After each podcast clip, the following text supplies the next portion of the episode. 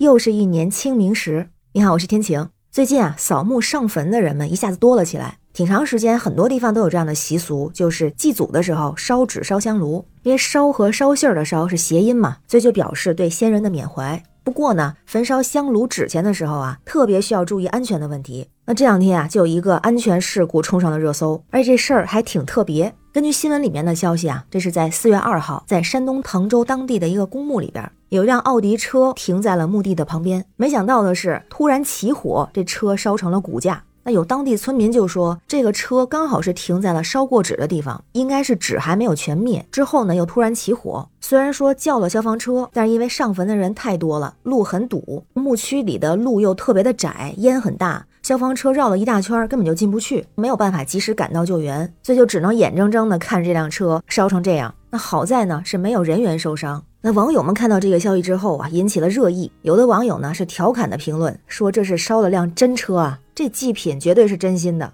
真枪实弹的祭祖啊。”也有人说这是烧给了别人家的先人啊，车主这心情一下子比上坟还沉重了。那很多人都觉得呢，这是车主的问题，说停车也不观察一下周围的环境吗？怎么就把车停在了刚烧完纸的火上？就不能停远点吗？当然也有人说啊，他那个是暗火，可能根本就看不出来。还有人关心这车能不能赔？当然这个得看具体情况哈。如果他要是买车险了，据说理论上是可以赔的，不过呢，还得看保险公司定损勘验的人员到现场之后给出的结论。不过就算能赔，这钱能不能再购买辆新车，可就不一定了。那我身边也有朋友说，怪不得清明前后会下雨，是不是也跟这火有关系啊？但是他这也没有科学依据啊，脑洞也比较大。记之前看过，说是早春时节冷暖气团交汇，还有低气压、云多风大，还有因为早晚温差的原因，所以一般晚上下雨比较多。所以还有人说，这祭扫是不是同时也得求雨啊？为了安全。同时呢，也有人又提出了那个话题，就是现在就应该禁烧，因为这样的事故真不少见。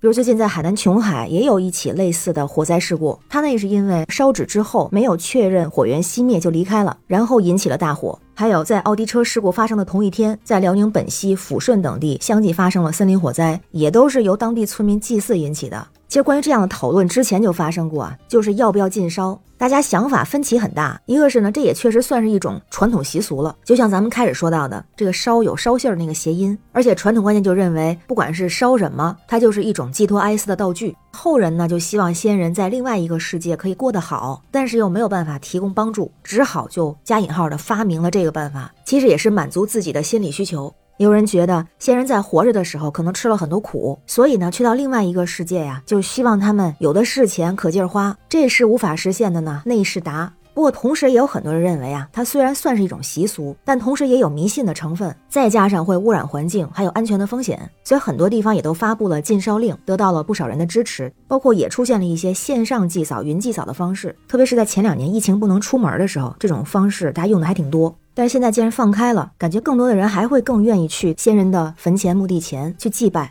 那包括我家也是这样，像我今年去祭扫的时候，那个公墓确实是禁烧的，禁明火。不过呢，它有一些替代的产品，有些电子香炉啊什么的也不错，感觉也是安全环保。但是呢，好像确实各地的政策不太一样，包括各个墓园规定也不太一样。关于是不是禁烧这个问题，现在没有达成一致。